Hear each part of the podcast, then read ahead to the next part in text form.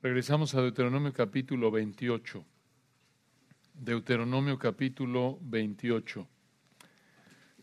Esta es la tercera parte de nuestro estudio en Deuteronomio capítulo 28 y nos encontramos estudiando las maldiciones del pacto, la maldición explicada.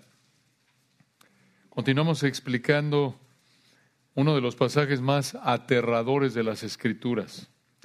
¿Por qué decimos esto? ¿Por qué es aterrador? Porque presenta la ira de Dios contra el pecado de Israel. Y cada vez que estudiamos la ira de Dios, la respuesta correcta es un miedo santo. Esto es, un temor saludable que nos lleva a agradarlo. En las palabras de Hebreos 12, 28 y 29, Sirvamos a Dios agradándole con temor y reverencia, porque nuestro Dios es fuego consumidor. Y aquí en Deuteronomio 28 vemos una probada de la ira del fuego consumidor, del que consume todo a su paso sin dificultad alguna con su juicio contra el pecado. Y ahí en Deuteronomio 28 vamos al versículo 30 y vamos a leer Deuteronomio 28, versículos 30 al 37, que es el texto que planeamos estudiar en esta noche. La última vez llegamos al versículo 29 y vamos a leer Deuteronomio 28, versículos 30 al 37. Deuteronomio 28, veamos desde el 28 porque vamos a hacer referencia a este versículo en un momento. Recuerden que está pasando, bueno, vean el 15 para que recuerden que esto es lo que define el resto del capítulo 28, Deuteronomio 28, 15. Pero acontecerá, si no oyeres la voz de Jehová tu Dios, para procurar cumplir todos sus mandamientos y sus estatutos que yo te intimo hoy, que vendrán sobre ti todas estas maldiciones y te alcanzarán. Ahora vean el versículo 28. Parte de esas maldiciones incluye versículo 28 Jehová te herirá con locura, ceguera y turbación de espíritu, y palparás a mediodía como palpa el ciego en la oscuridad, y no serás prosperado en tus caminos, y no serás sino oprimido y robado todos los días, y no habrá quien te salve. Versículo 30. Te desposarás con mujer, y otro varón dormirá con ella. Edificarás casa, y no habitarás en ella.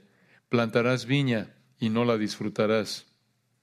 Tu buey será matado delante de tus ojos, y tú no comerás de él. Tu asno será arrebatado de delante de ti, y no te será devuelto. Tus ovejas serán dadas a tus enemigos, y no tendrás quien te las rescate. Tus hijos y tus hijas serán entregados a otro pueblo, y tus ojos lo verán, y desfallecerán por ellos todo el día y no habrá fuerza en tu mano. El fruto de tu tierra y de todo tu trabajo comerá pueblo que no conociste, y no serás sino oprimido y quebrantado todos los días, y enloquecerás a causa de lo que verás con tus ojos.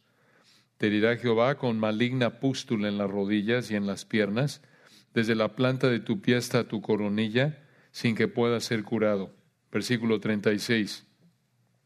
Jehová te llevará a ti y al rey que hubieres puesto sobre ti, a nación que no conociste ni tú ni tus padres, y allá servirás a dioses ajenos, al palo y a la piedra, y serás motivo de horror, y servirás de refrán y de burla a todos los pueblos a los cuales te llevará Jehová. Hasta ahí vamos a leer en esta noche, planeamos llegar hasta ahí en esta noche. Recuerden que aquí en Deuteronomio capítulo 28 encontramos dos grupos de consecuencias para Israel que te motivan a obedecer. Dos grupos de consecuencias para Israel que te motivan a obedecer. En primer lugar, en los versículos 1 al 14 vemos las consecuencias por obedecer, ya estudiamos eso, y seguimos en el segundo grupo, versículos 15 al 68, vemos las consecuencias por desobedecer. Las consecuencias por desobedecer. Vean a partir del 30. ¿Qué otras cosas perderían debido al juicio de Dios por su pecado? Y como alguien dijo, aquí vienen algunos ejemplos de situaciones que harían que Israel perdiera la razón como lo dice el versículo 28. Recuerden, hermanos, que esto fue para Israel bajo el antiguo pacto, también llamado la ley, también llamado el pacto mosaico. Vean ustedes algunos ejemplos de situaciones, vean el 28, les dijo en el 28, Jehová te dirá con locura. Un ejemplo de situaciones que harían que Israel perdiera la razón, a eso se refiere ahí esa idea de locura, versículo 30. Vean esto, Deuteronomio 28, 30. Te desposarás con mujer, y otro varón dormirá con ella. Edificarás casa, y no habitarás en ella. Plantarás viña, y no la disfrutarás. Esto es exactamente lo opuesto a lo que el Señor les dijo allá atrás en Deuteronomio 20, versículos 6 y 7. Vean lo que dice Deuteronomio 20, versículos 6 y 7 para recordarlo. Dice aquí Deuteronomio 26, ¿y quién ha plantado viña y no ha disfrutado de ella? Vaya y vuélvase a su casa, no sea que muera en la batalla y algún otro la disfrute. Deuteronomio 27, ¿y quién se ha desposado con mujer y no la ha tomado? Vaya y vuélvase a su casa, no sea que muera en la batalla y algún otro la tome. Ahora regresen a Deuteronomio 28, 30. Esto es lo opuesto de Deuteronomio 26 al 7. Deuteronomio 28, 30, debido a su desobediencia, Dios los juzgaría así. Vean el texto. Deuteronomio 28, 30. Te desposarás con mujer. ¿Qué significa esto? Este era un hombre que había pagado la dote por su novia, había pagado alguna cantidad, algo por su novia, y legalmente ya estaba casado, así se consideraba en ese entonces. Aunque todavía no se había celebrado la boda, todavía no se había consumado el matrimonio. Entonces, versículo 30, véanlo de nuevo, te desposarás con mujer, aunque yo hubieras pagado la dote por tu mujer, aunque legalmente ya estuvieras casado, pero todavía no habrías celebrado la boda ni habrías vivido con ella como esposa. Versículo 30, te desposarás con mujer, y escuchen esta tragedia. Y otro varón dormirá con ella. Una pausa. Es más fuerte en el hebreo de lo que podemos verlo en Reina Valera 60. Vean la frase en el 30. Te desposarás con mujer y otro varón dormirá. Esa palabra traducida dormirá, a partir del hebreo, tiene la idea de la violará. La violará. Así se usa en otros textos. Esa es la idea aquí otro varón la violará. Hermanos, esto es una tragedia. Ya comprometidos, ya legalmente casados de acuerdo a lo que se acostumbraba en ese entonces, pero que un hombre violara a tu prometida. Qué situación tan dolorosa, tan humillante. Esto, observen, que es un recordatorio del control del Señor sobre toda área de la vida humana, porque recuerden, esto no habría sido coincidencia, no. Recuerden allá atrás Deuteronomio 28.4, de hecho regresen al 28.1, acontecerá 28.1 que si oyeres atentamente la voz de Jehová tu Dios para guardar y poner por obra todos sus mandamientos que yo te prescribo hoy, también Jehová tu Dios te exaltará sobre todas las naciones de la tierra, 28.2, y vendrán sobre ti todas estas bendiciones. Versículo 4, vean, bendito el fruto de tu vientre. Esto significa que si ellos obedecían, Dios les concedería que se podrían casar y tener hijos. Pero, versículo 15, allá adelante, avancen a 28.15, acontecerá que si no oyere la voz de Jehová tu Dios, para procurar cumplir todos sus mandamientos y sus estatutos que yo te intimo hoy, que vendrán sobre ti todas estas maldiciones y te alcanzarán. Versículo 30, te desposarás con mujer y otro varón dormirá con ella. ¿Qué quiere decir esto? Si ellos desobedecían, el Señor les quitaría el gozo de casarse y tener hijos. Debido a su pecado, Dios causaría esto sin que él fuera el autor del pecado ni el que aprobara este pecado de violación del versículo 30, esto habría sido un juicio contra ellos. Este es un recordatorio, hermanos, de que Dios controla cada detalle del proceso de encontrar cónyuge, comprometerse, proteger a los cónyuges e incluso que terminen casados. Vean ustedes, hermanos, en el texto, esto no es, no es lo que llamaríamos coincidencia, que no existe, no. No, hermanos, esto está calculado. ¿Por qué? Porque el Señor lo controla, incluyendo el hecho de que una mujer no sea violada. Todo eso, escuchen, es una muestra de la gracia soberana de Dios.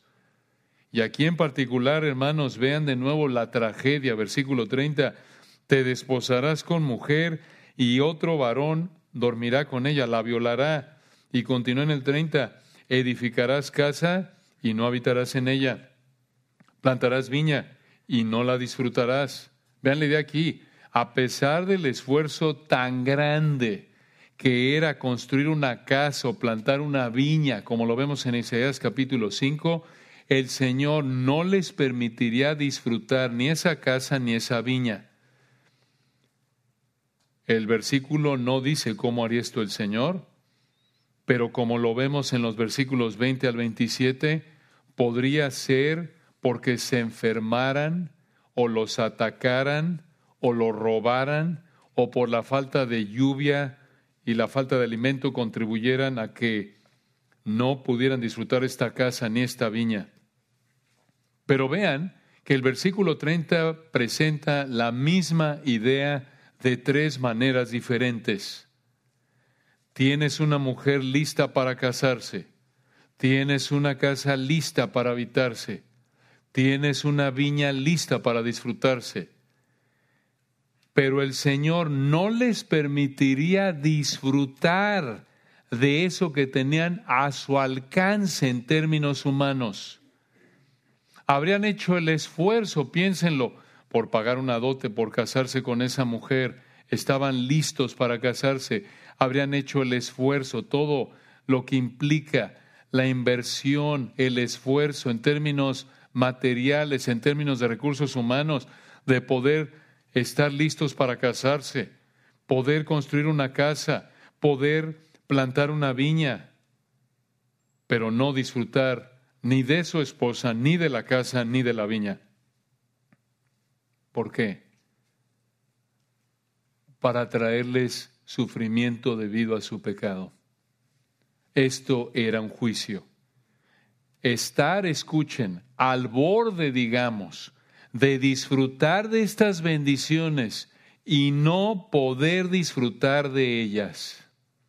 ¿Qué advertencia habría sido?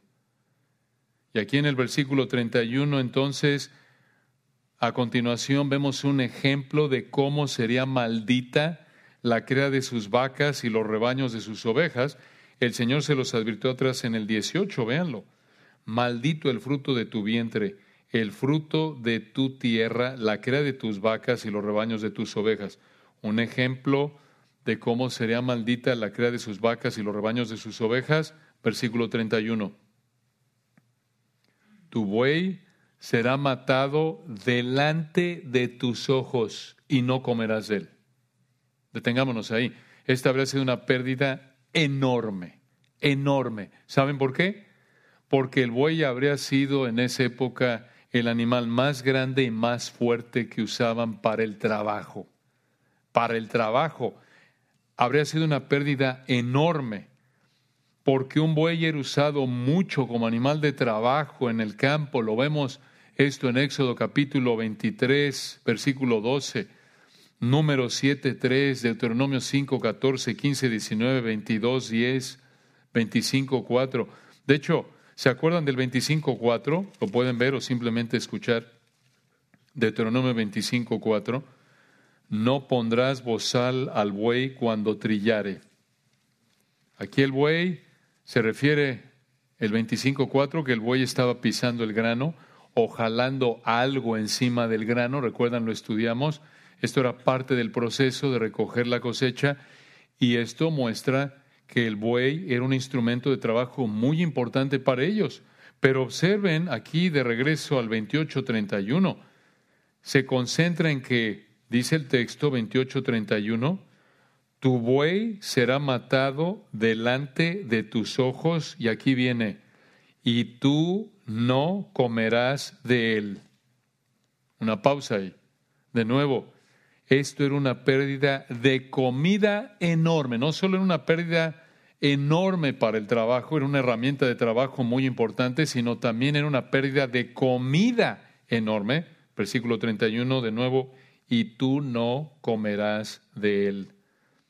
Vemos una ilustración de esto ahí en Proverbios 15, 17. Pueden acompañarme ahí o escuchar Proverbios 15, 17.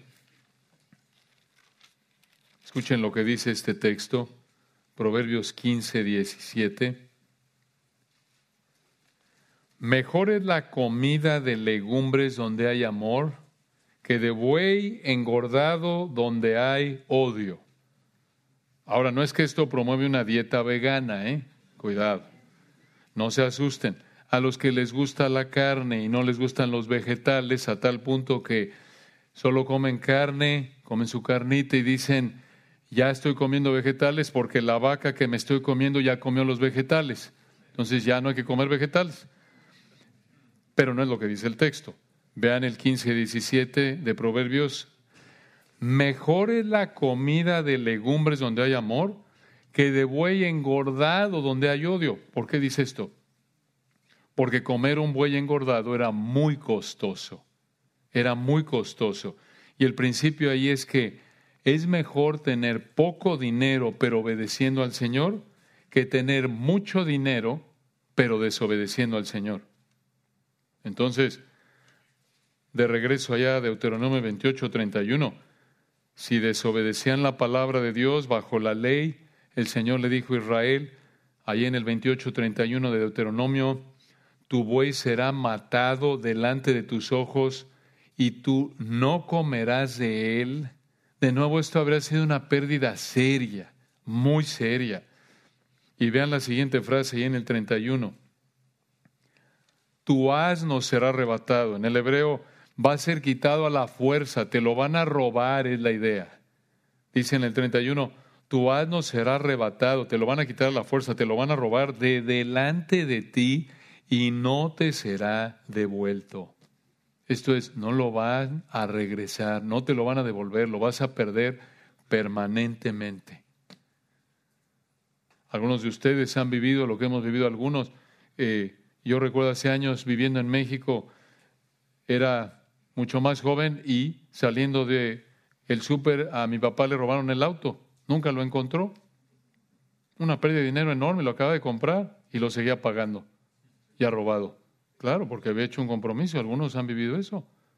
Eso les da una idea. Es, es algo, es algo, una pérdida enorme. Porque ahora ya no puedes ni comprar otro. Estás pagando el que tenías, pero que ya te lo robaron. Pero tienes que cumplir tu compromiso. Entonces, que le robaran un asno, un burro, también habría sido una pérdida enorme de dinero, porque en esa época los asnos costaban mucho, porque los asnos son animales que pueden transportar cargas, lo estudiamos en primero de Samuel, recordarán cuando estudiamos a el papá de Saúl, que tenía dinero porque tenía asnas varias, y tener en ese entonces varias asnas, significaba que la persona tenía mucho dinero porque costaban mucho. Los asnos son animales, recuerdan, estudiamos que pueden transportar cargas en climas muy calientes y llevar la carga por mucho tiempo sin tomar agua. De hecho, hay investigaciones que indican que en esa época el asno era el animal que más usaban para transportar gente y otros cargamentos en distancias largas. Y los burros podían caminar sobre lugares donde no podían meter otros animales o formas de transporte. Entonces ya ves, cuando te digan burro no es tan grande la ofensa en términos bíblicos, digo. Vean nada más, era de mucho valor un burro. ¿Qué burro? No, bueno, ahí está, mira, el burro en términos bíblicos no era menospreciado, era de mucha estima. Entonces digamos que los burros eran así como cuatro por cuatro, eran para todo terreno. Y los burros hasta se alquilaban para transportar cargamentos. Había sido así algo como la U-Haul burresca, para darles una idea. Y, de nuevo, eran costosos. Y por eso era raro que un israelita tuviera más de uno o dos asnos. Entonces, si te robaban un asno, era así como si te robaran un coche que costaba mucho dinero. O simplemente como nos pasó a nosotros hace años, un coche que para ti era mucho dinero, porque realmente el carro que nos robaron no crean que era un BMW, era un carrito ahí, peor es nada, pero pues si ese es tu presupuesto, pues es, lo, es mucho para ti, ¿no? Si es lo único que puedes pagar. Entonces, esto es lo que les pasaría si ellos desobedecían la ley. Y vean además versículo 31. Dice el texto en Deuteronomio 28, 31, tus ovejas serán dadas a tus enemigos y no tendrás quien te la rescate. Esto también habría sido una pérdida seria para un israelita. ¿Por qué? Porque las ovejas eran consideradas como uno de los animales de mayor valor. ¿Por qué? Porque se ofrecían en sacrificio al Señor. Eran de los animales más costosos que se ofrecían en sacrificio al Señor, como lo vemos en Levítico capítulo 1. Allá atrás recuerdan en Deuteronomio 28, 4, ya lo leímos, ahí en el 4 dice, bendito el fruto de tu vientre, el fruto de tu tierra, el fruto de tus bestias, la cría de tus vacas y los rebaños de tus ovejas. Esto es, si ellos obedecían, el Señor bendeciría los rebaños de sus ovejas. Pero, versículo 31, si ellos desobedecían al final, tus ovejas serán dadas a tus enemigos y no tendrás quien te la rescate. Y además de que las ovejas tenían valor para ofrecerse en sacrificio, también se las comían. Entendemos eso. ¿A quién no le gusta la barbacoa? Se las comían y usaban la lana de las ovejas para hacer ropa, así como a alguno le gusta su suétercito de lana, ellos tenían su ropa de lana hecha de las ovejas. Entonces, Hermanos, esto era una pérdida enorme. Cuando dice entonces el texto, versículo 31, tu buey será matado delante de tus ojos y tú no comerás de él. Tu ano será arrebatado delante de ti y no te será devuelto. Tus ovejas serán dadas a tus enemigos y no tendrás quien te la rescate. Esta era una pérdida enorme, enorme. Entonces, el hecho de que el Señor le quitara a Israel esto, mucha atención, demuestra otra vez su control sobre todas estas áreas de la vida. Que no te roben algo no es coincidencia, es la gracia de Dios. Que no, que puedas salir y encontrar el carro en el que llegaste es la gracia de Dios. Que puedas despertar y no te haya, no se haya metido alguien a tu casa es la gracia de Dios. Bueno, es que es más seguro aquí donde vivo que en otro lugar. En términos humanos, sí. Pero al final es por la gracia soberana de Dios, porque como ustedes saben, puedes vivir en el lugar más seguro y si Dios quiere que te roben algo, te lo van a robar, como sucede y ha sucedido. Y nos ha pasado, conocen alguno, que aunque estés en el lugar más seguro, en el lugar más inseguro, si Dios no quiere que te roben nada, no te van a tocar nada. Y si estás en el lugar más seguro y Dios quiere que te roben algo, te van a robar. Dios está en control, sin aprobar sin ser el autor del pecado. Esto, hermano, nos recuerda la importancia, para ellos en primer lugar, para nosotros en segundo lugar, la importancia de vivir en temor santo del Señor. Esa es la idea aquí. Esta advertencia debería haberlos motivado a ser obedientes. De nuevo, no somos la nación de Israel, somos la iglesia, vivimos en otra época. Nuestro trabajo, comida, posesiones, no están condicionados por nuestra obediencia al Señor. Escucha, tener trabajo, comida y posesiones son regalos de la gracia común de Dios, pero el Señor puede quitarnos eso. Trabajo, comida, posesiones y hasta vamos a ver hasta familia como una muestra de disciplina por nuestro pecado. Ahora, aclaración, no que siempre esté ligado al pecado. No es que si pierdes a tu prometida, si violan a alguna mujer de tu familia, no es que si pierdes el trabajo, no es que si te roban el auto o te pasa algo de este tipo, no es que si te asaltan, es porque Dios te está disciplinando por algún pecado en particular, no necesariamente.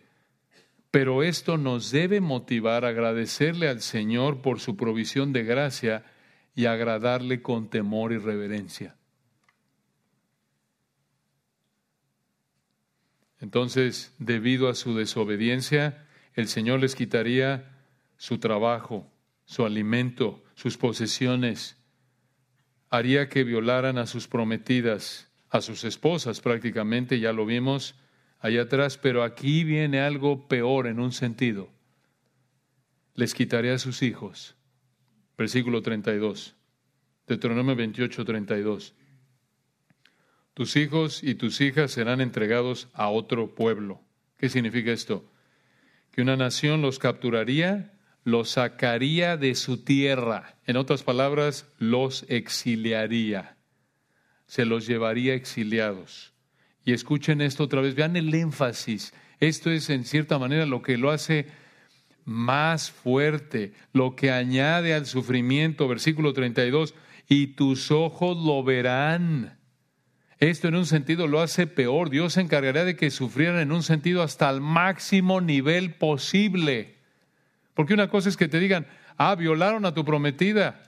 O una cosa es que te digan, ahí versículo, versículo 30, hombre, no puedo disfrutar una casa, pues mm, no hay problema porque ni siquiera la construí. No, edificarás casa 30 y no habitarás en ella.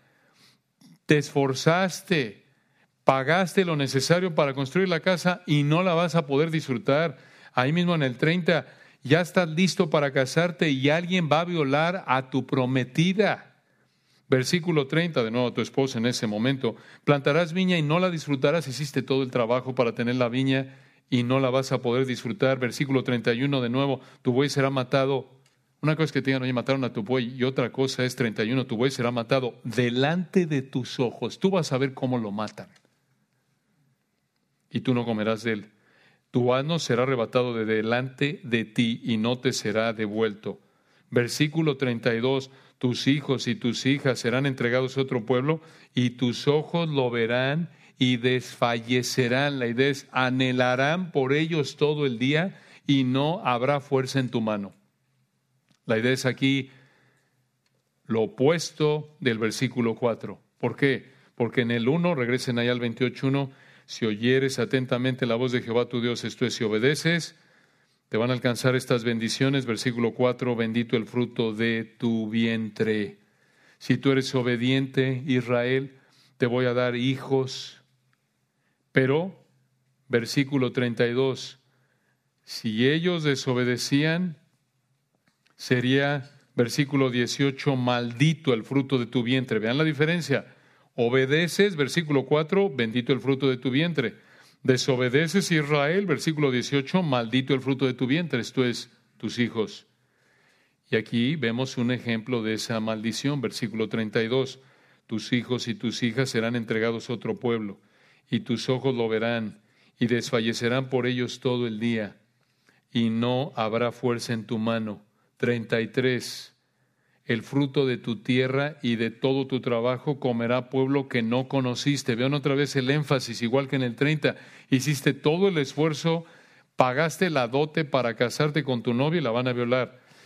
Hiciste todo el esfuerzo y gastaste todo para 30 construir tu casa y plantar viña. Tenías tu buey y tenías tus hijos y en el 33 el fruto de tu tierra y de todo tu trabajo te esforzaste por cultivar la tierra, pero 33, el fruto de tu tierra y de todo tu trabajo comerá pueblo que no conociste y no será sino oprimido y quebrantado en el hebreo, hecho pedazos, por así decirlo, todos los días. Esta última frase del 33 indica que lo único que vivirían en este punto sería explotación, debilidad. Y vean el 34, en un sentido es algo razonable llegar al 34. Y enloquecerás, en el hebreo, vas a perder la facultad de razonar. Vas a perder la facultad de razonar, 34, a causa de lo que verás con tus ojos. ¿Cómo? Versículo 30, ver que violaron a tu prometida, ver que no vas a disfrutar la casa que construiste, ver que no vas a disfrutar de la viña que plantaste, versículo 31, ver que iban a matar tu buey, que tu asno iba a ser robado, que tus ovejas se las iban a llevar tus enemigos sin esperanza de recuperarlas. Y encima de eso, 32, que tus hijos e hijas iban a ser llevados en el exilio.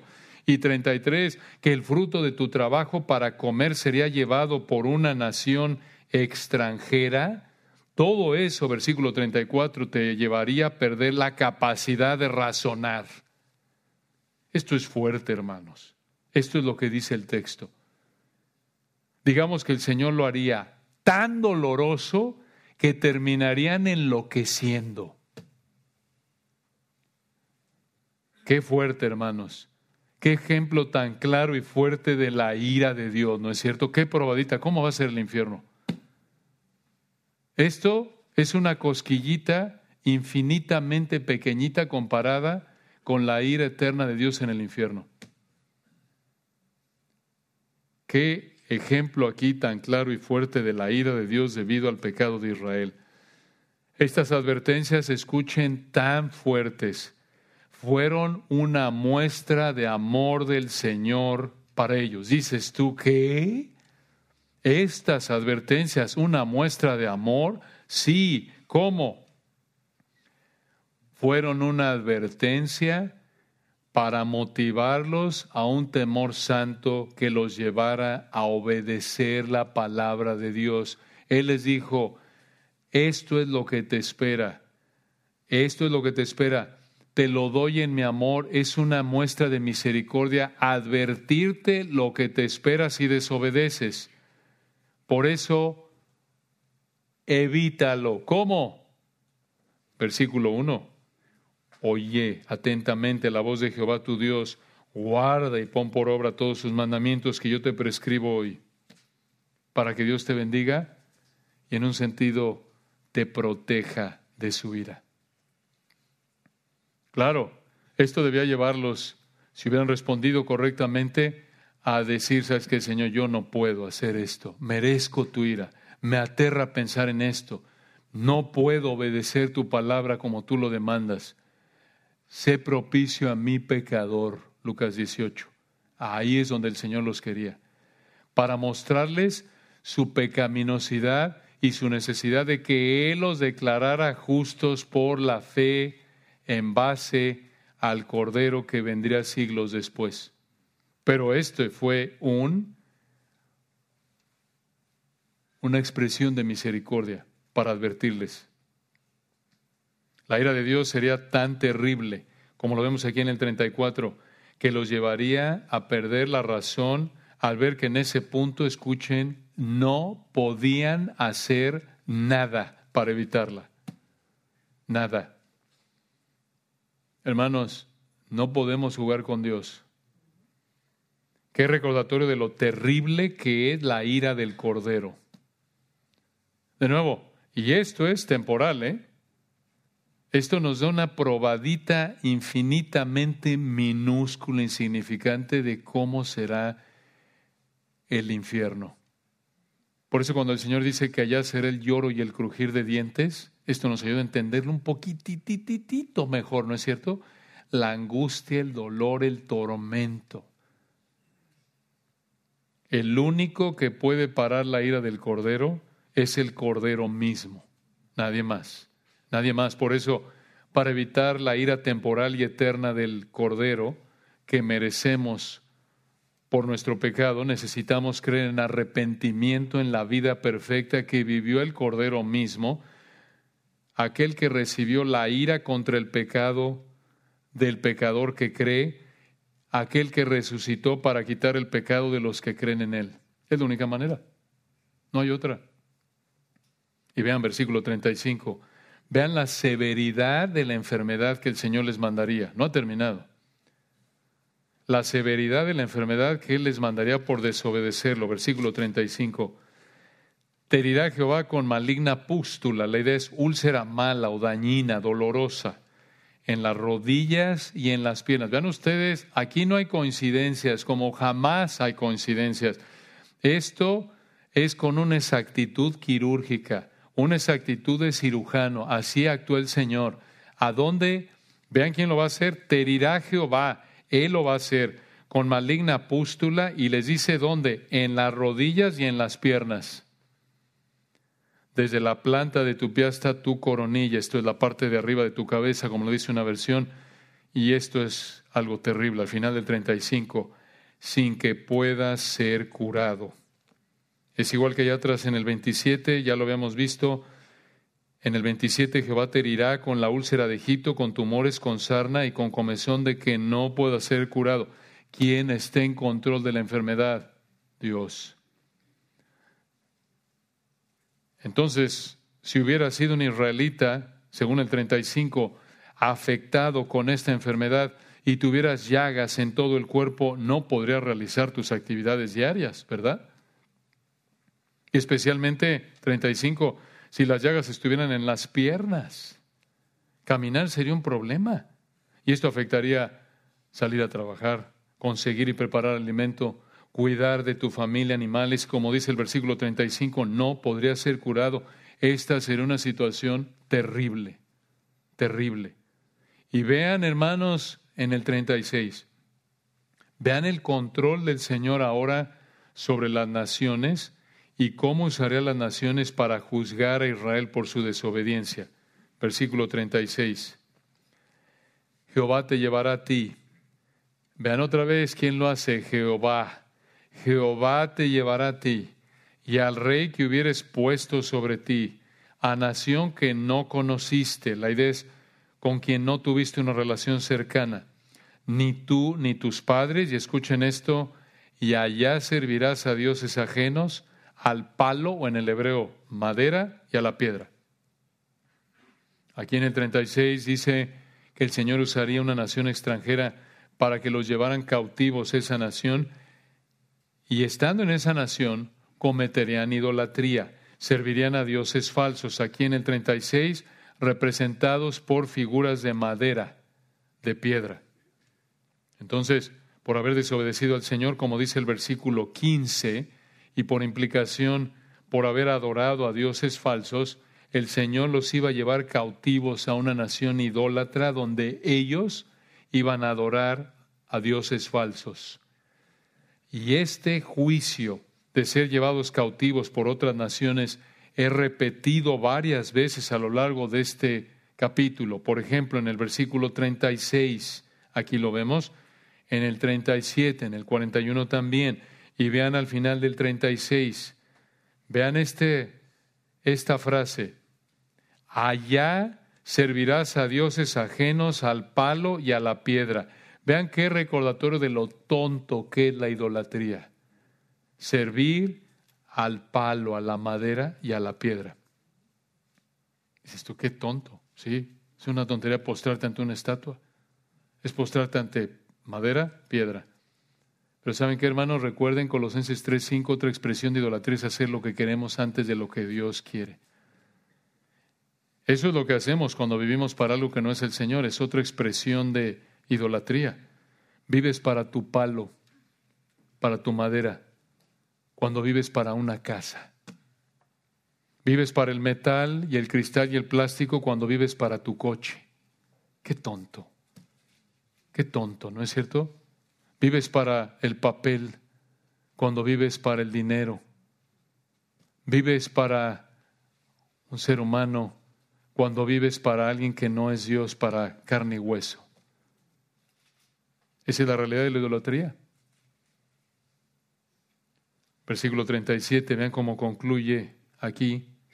Con esto terminamos por hoy. En el 37, y serás motivo de horror. Esto es, Va a dar miedo verlos. Ver Israel en esta condición, los que los vieran, les daría miedo. Y 37, servirás de refrán. Esto significa que se volverían una muestra de lo que Dios hace con la desobediencia.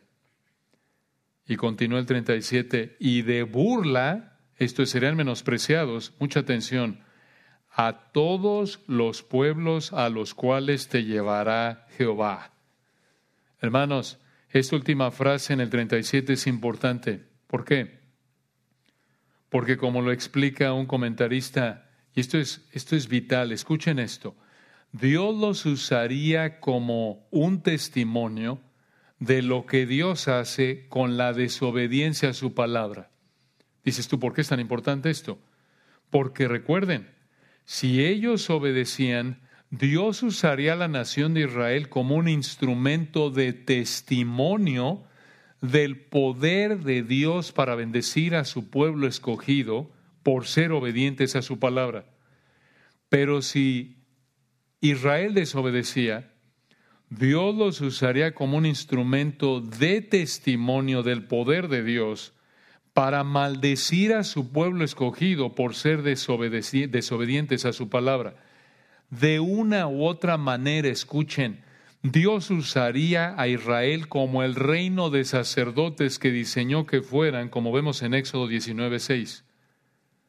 Y esto tenía la intención de que las naciones supieran del único Dios vivo y verdadero, para que vinieran a Él en fe arrepentida, como Raab de Jericó, como Naamán de Siria, como Ruth de Moab. ¿Sabe una cosa, hermanos? El Señor puede hacer lo mismo con su iglesia. ¿Cómo? Una ilustración de esto la vemos con Ananías y Zafira en Hechos capítulo 5, cuando Dios los mató por mentir, ¿recuerdan? Y en Hechos 5:11 dice que sobrevino gran temor sobre toda la iglesia y todo y sobre todo los que oyeron estas cosas. En otras palabras, ver cómo el Señor disciplina el pecado en su iglesia es una probada de su poder, su ira, su santidad que debe advertirle al incrédulo de la realidad del juicio eterno que merece para alentarlo a que venga con fe arrepentida al Señor. Esta podría ser una implicación, o más bien una aplicación de Primera de Pedro 4.18.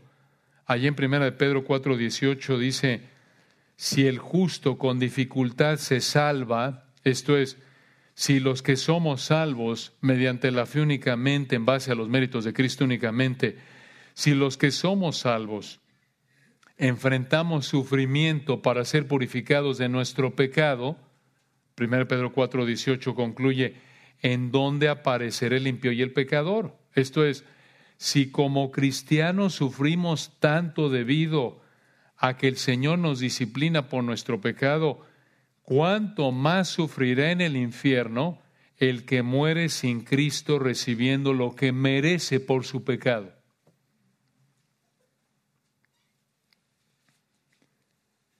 Es nuestra oración que no seas tú uno de aquellos que va camino al infierno.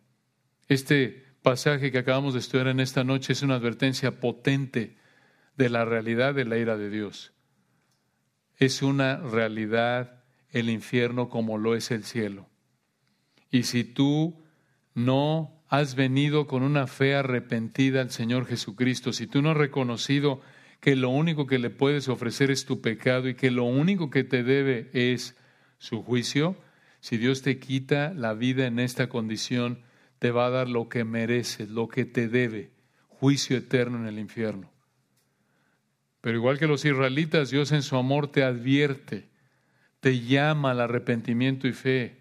Él anhela que vengas con una fe arrepentida a Él, que vengas a Él rogando por misericordia, dependiendo solo de la vida, muerte y resurrección perfectas de Cristo. Es lo único que acepta a Dios para perdonarte y aceptarte y poder entonces establecer contigo una relación de amor eterna. Y como cristianos, ya lo dijimos desde el principio, este pasaje nos recuerda la realidad de que nuestro Dios es fuego consumidor. Sí, es amor, sí, es nuestro Dios amoroso, el Padre de misericordias y el Dios de toda consolación, pero también es el Dios celoso, es el fuego consumidor.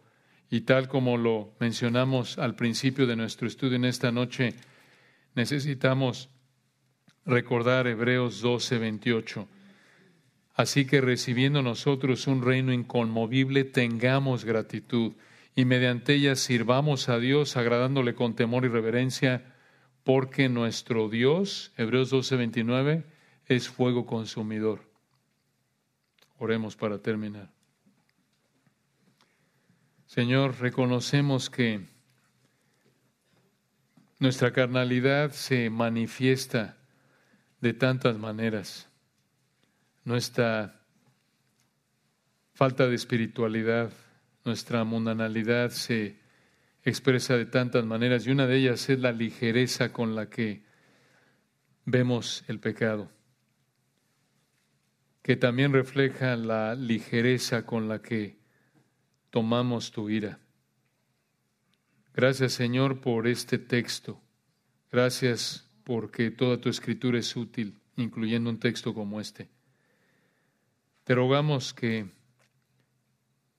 meditemos en esto, reflexionemos, danos entendimiento para comprender, que recordemos, que vivamos a la luz de estas verdades, que esto nos ayude, Padre, en nuestra lucha diaria contra la tentación y el pecado que esto nos ayude a seguir cultivando un temor saludable de ti, perfeccionando la santidad en el temor de Dios. Gracias Señor por esta noche y por el privilegio que nos diste de estudiar este texto tan importante y que una vez más estudiar este texto nos recuerda la riqueza de tu palabra. Hay tanto ahí que hay por estudiar y gracias porque esto también nos recuerda que pensar que aunque hayamos estudiado por unos años y memoricemos uno que otro versículo, ni siquiera nos acercamos, Padre, a rascar la superficie de las riquezas, de la profundidad de tu palabra. Hay tanto aquí. Que por tu gracia nos sigas dando la preoportunidad y el privilegio de estudiarla, de entenderla, proclamarla, de vivirla. Señor, ayúdanos para tu gloria. Amén.